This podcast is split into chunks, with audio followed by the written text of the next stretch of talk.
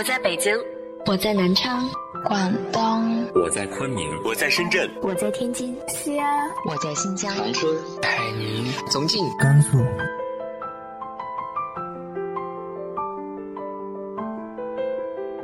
这里是 FM 幺八零八四，昨天的你的现在的未来，我是主播背着吉他的蝙蝠女侠。无论你在哪儿，这里都有我的温暖等你。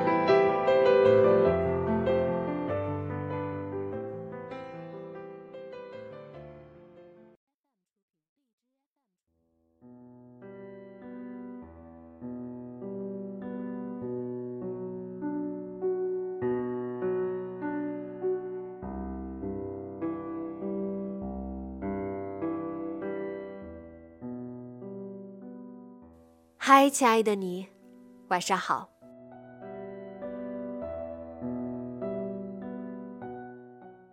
你在看一本书的时候，有没有研究过这些文人雅士背后的故事呢？他们的生活又会带给你怎样的启发呢？今天和大家分享的文章来自于慕容素一的《汪曾祺》，人间有味是清欢。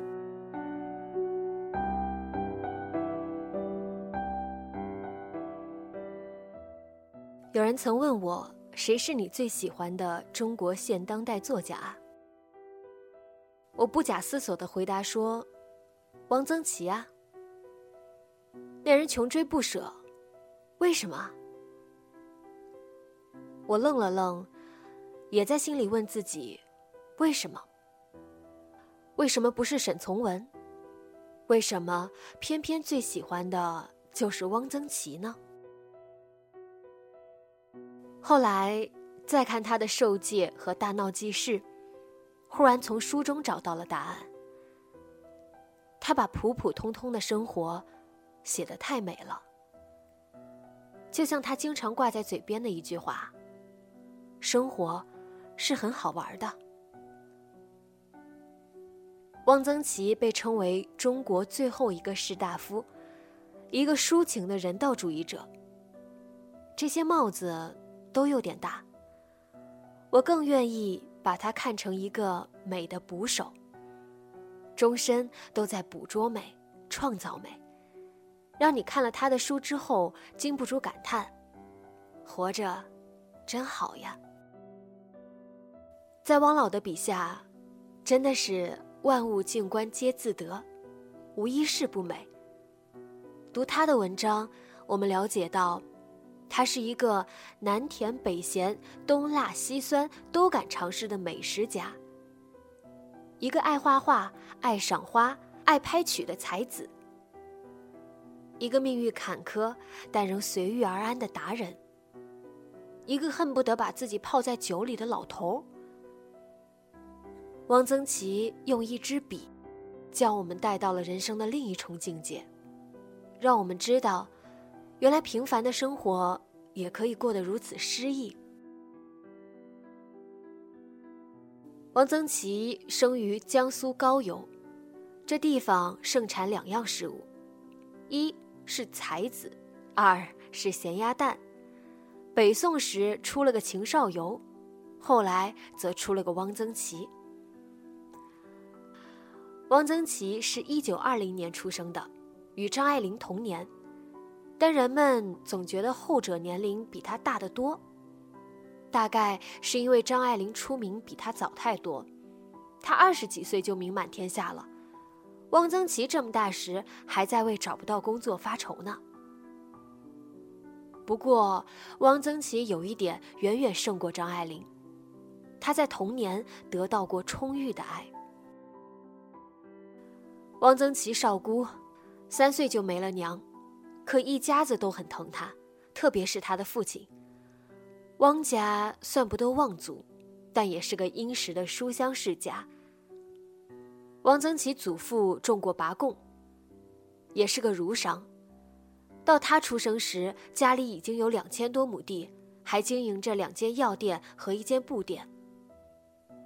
在汪曾祺的眼中，父亲汪菊生是个绝顶聪明的人，会画画。会刻章，会做风筝，会摆弄各种乐器。他从四五岁就开始跟着父亲学文、学画、学书。父亲带着他到麦田里去放风筝，用小西瓜挖进瓜瓤，给他做通体透亮的西瓜灯。这些都成了他的美好回忆。多年父子成兄弟，是汪父的名言。他对汪曾祺十分随和。汪曾祺爱唱戏，他就拉胡琴给儿子伴奏。他喝酒，给汪曾祺也倒一杯。他抽烟，一次抽出两根，父子俩分着抽，每次还先给儿子点上火。汪曾祺十七岁初恋，暑假在家写情书，父亲就在旁边出主意。汪曾祺小时寥寥。上小学时，他的国文成绩一直是全班第一，作文常得满分。同时还以化名，画的画总被贴在墙上展览。可惜他数学太差，几何老师曾评价说：“阁下的几何乃桐城派几何。”意思是他的几何作业常不经论证就直接跳到结论。他也有自知之明，后来写过一首诗，说明是怎样踏上文学之路的。前几句就是：“我是写作原因无他，从小到大数学不佳。”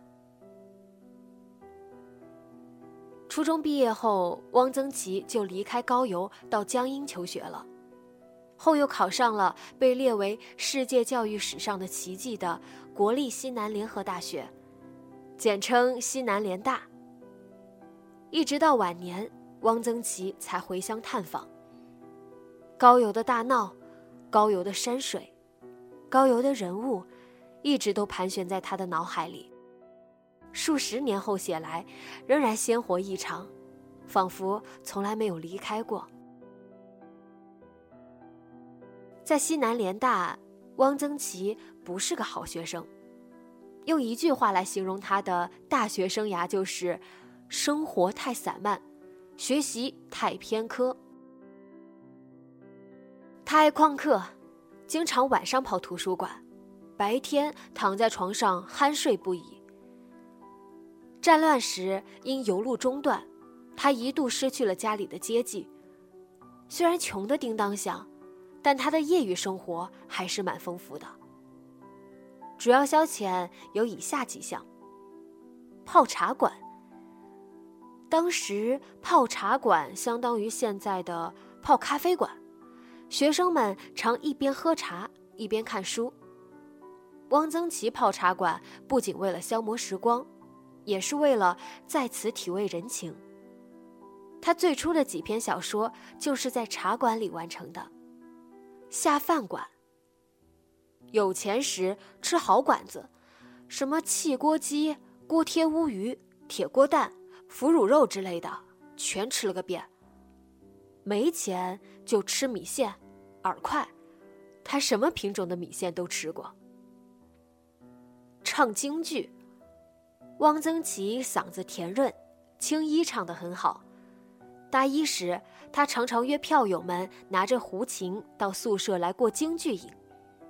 同屋一个姓郑的广东同学，极其憎恨京剧，他们一张口，郑同学就骂：“去你的猫叫！”唱昆曲，汪曾祺和朱德熙等人参加了云南大学的曲社，常在一起拍曲。合肥张家的四小姐张充和唱起昆曲来，娇慵最媚。可惜从不和他们来往，汪曾祺引以为憾，多年后写文章还记了一笔。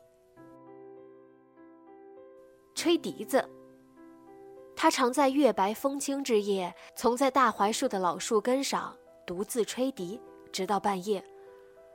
同学中有人说，这家伙是个疯子。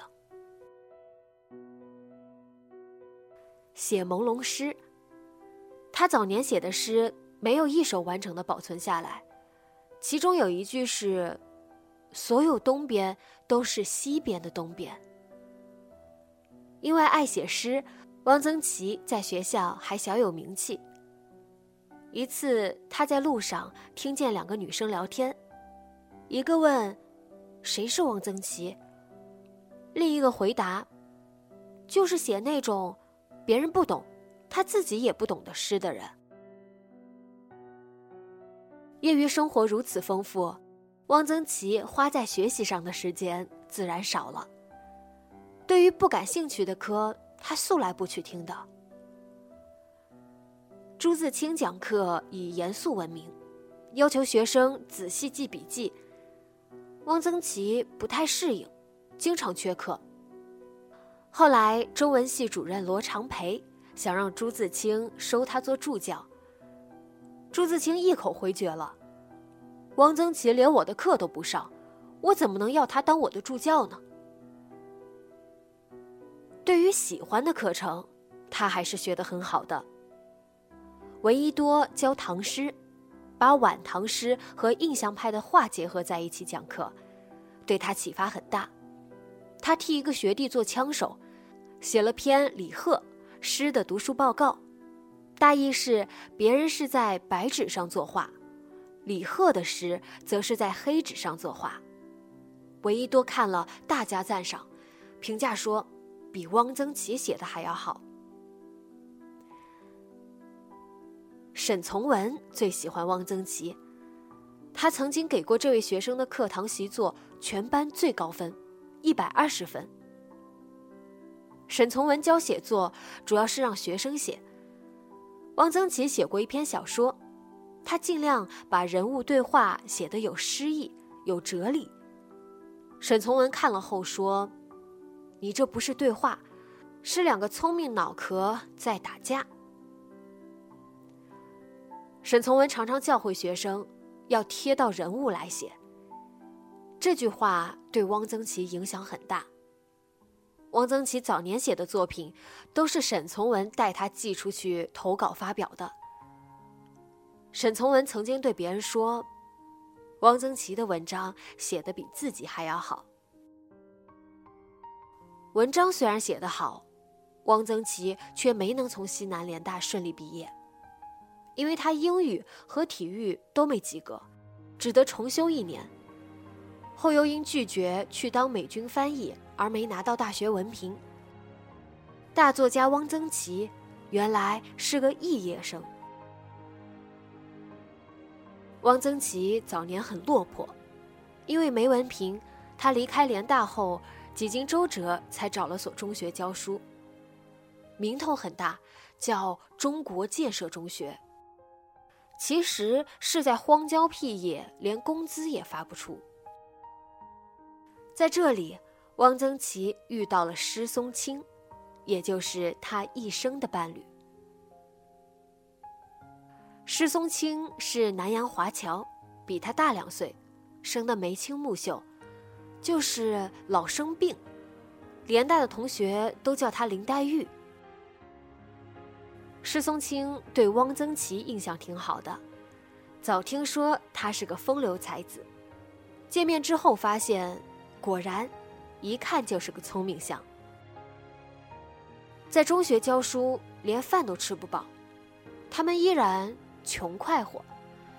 没有肉吃，汪曾祺就学工友，用油爆豆壳虫，一尝，居然有盐爆虾的味道。石松青不知从哪儿捡了匹战马，多年后，汪曾祺还记得他牵着马散步的那一幕。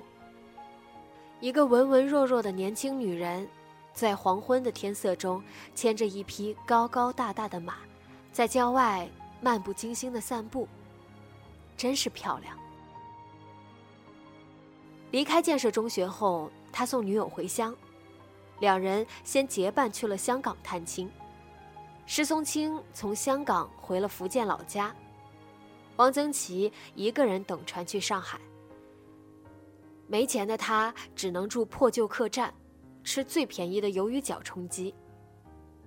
他形容那时的处境，全像一根落在泥水里的羽毛。偏偏小报上还刊登了一条消息：青年作家汪曾祺近日抵达香港。在上海，汪曾祺成了沪漂，找不到工作，只得去朱德熙家寄居，一度写信给老师沈从文，说想自杀。沈从文回信骂他，为了一时的困难，就这样哭哭啼啼的，甚至想到自杀，真是没出息。你手中有一支笔，怕什么？骂归骂。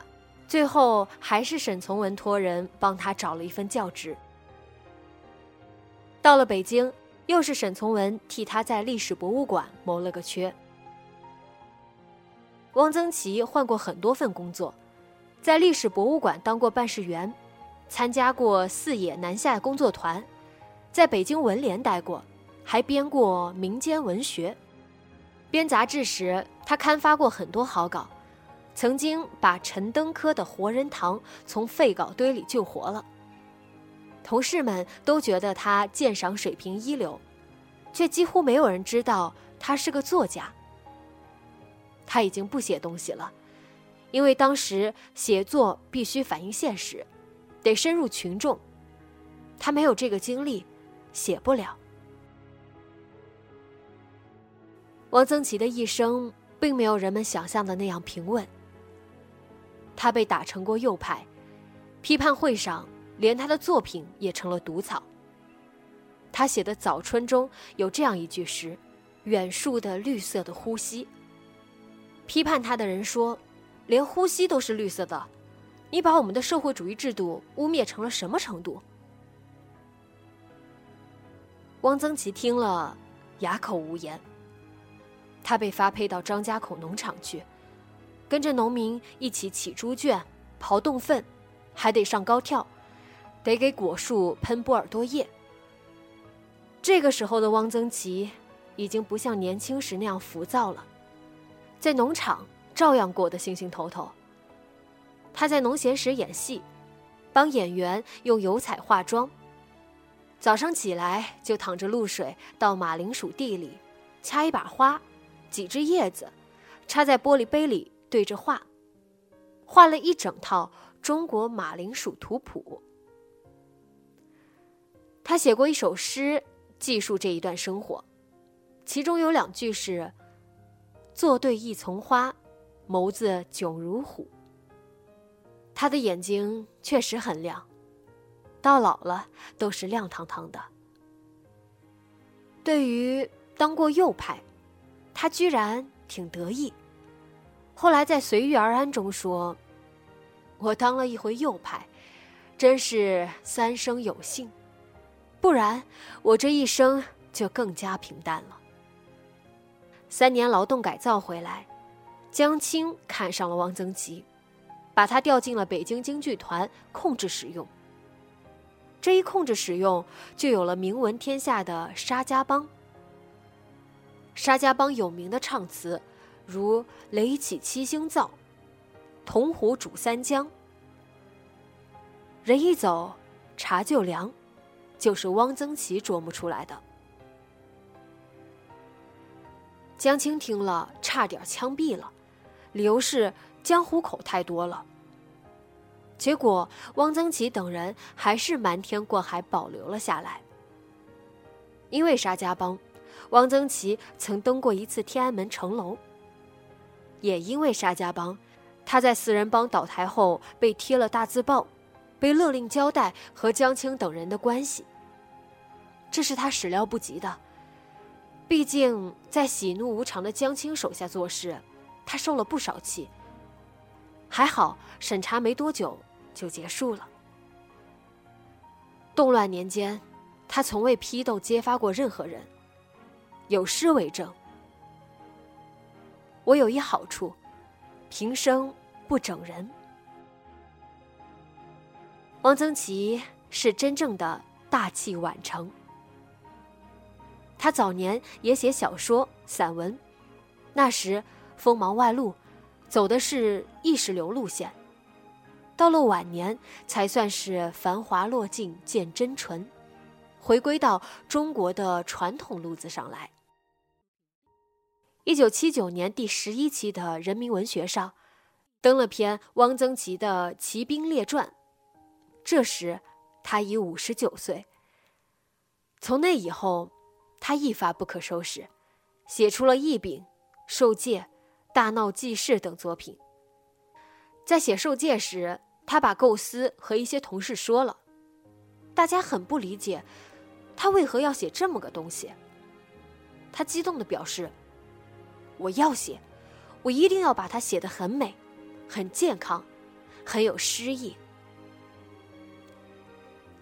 受戒发表后。有人评论说，汪曾祺写了一个小和尚的恋爱故事。巧的是，受戒英文本的名字就是《一个小和尚的恋爱故事》。台湾出过一本佛教文学集，受戒也在其中。这也能算佛教文学？汪曾祺也被退过稿。退稿的作品还是他引以为豪的《葡萄月令》，可见不是人人都识货。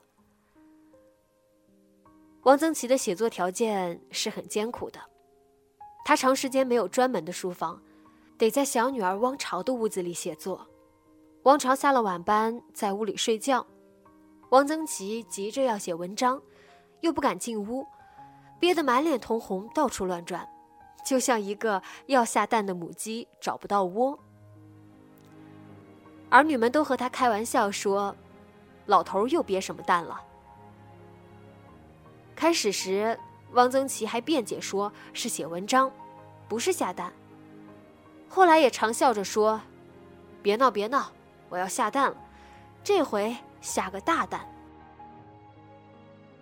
下笔如有神的汪曾祺，也有写不出的时候。他生平最初写报告。汪家长期住在施松青单位分配的房子里，房子很窄小。有外国友人来访，见国宝级的作家居然住在这样的房子里，差点没掉下眼泪。家人让汪曾祺写个申请住房的报告，他半天也写不出一句话来，末了扔出一句话：“我写不出。”我不嫌挤，我愿意凑合。汪曾祺一辈子只写短篇小说，理由是，他觉得长篇小说不真实。他只写熟悉的人和事。有人劝他写点宏大的文章，他的回答是：“我与我周旋久，宁做我。”他分析过自己。我的气质，大概是一个通俗抒情诗人。我永远只是一个小品作家。我写的一切，都是小品。就像画画，画一个册页，一个小条幅，我还可以对付。给我一张丈二匹，我就毫无办法。孙女儿小时候不喜欢他的文章，因为没词儿。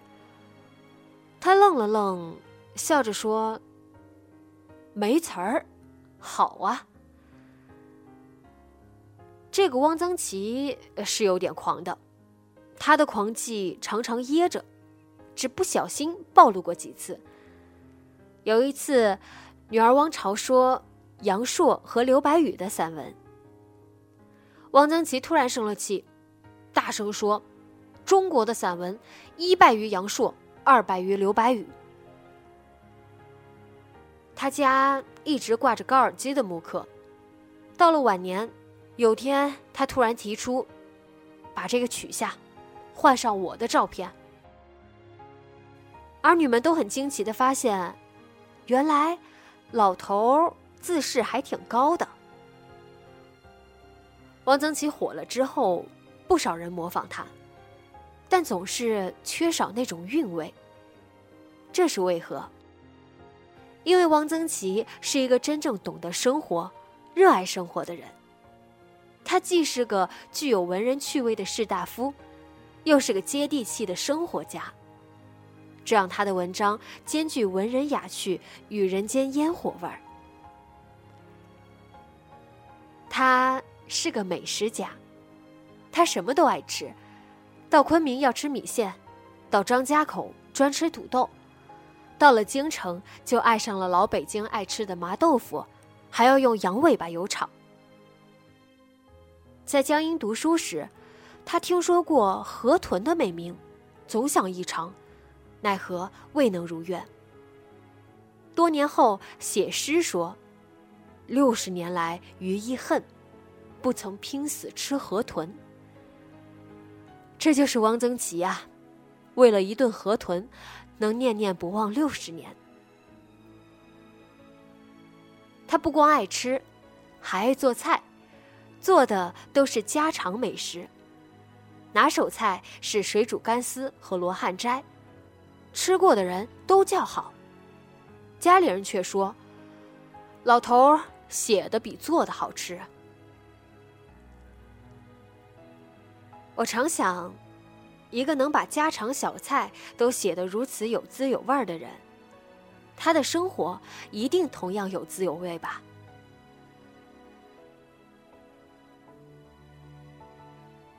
他还是个酒鬼。女儿汪明称他是泡在酒里的老头，对酒来者不拒，白酒、黄酒、啤酒、洋酒都行。施松青这方面管他管得挺严，以至于他馋得连料酒都偷喝。有一次，他胆囊炎发作，去医院急诊。医生诊断说这病与烟酒无关，他开心的满脸笑成了菊花，对着家人朗声宣布：“我还可以喝酒。”到底他还是因喝酒过多患了肝硬化，后引起消化道大出血而离世。对于汪曾祺的评价，我最喜欢编剧史航的说法。汪曾祺是个老福尔摩斯，是个针对美的侦探。多少少见的东西，少见的美，被他记录下来，做了呈堂证供。他写文章，只思甜，不忆苦。读汪曾祺的文章，总会让我想起苏东坡那句著名的词：“人间有味是清欢。”对于他这样的文人雅士来说，不管生活境遇如何变更，总是固守着对生活的一种情趣，而这种闲情清欢，已慢慢消失在光阴的尘埃之中。汪曾祺曾送过宗璞一幅牡丹，画上题有一诗：“人间存一角，聊放侧枝花，欣然亦自得，不共赤城霞。”这正是他的夫子自道。他的文章就像一枝烂漫的山花，静悄悄地开在少有人烟的角落。偶有人经过，静悄悄地观赏一回，忍不住赞叹一声：“真美啊！”这就足够了。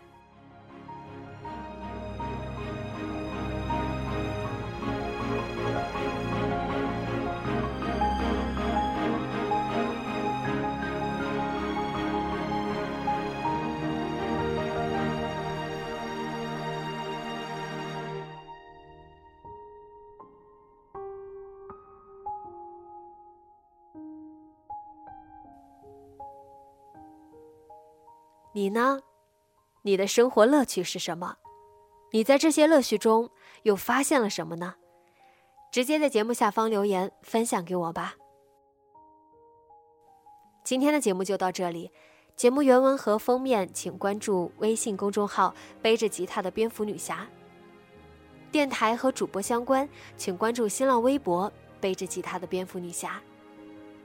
今晚做个好梦，晚安。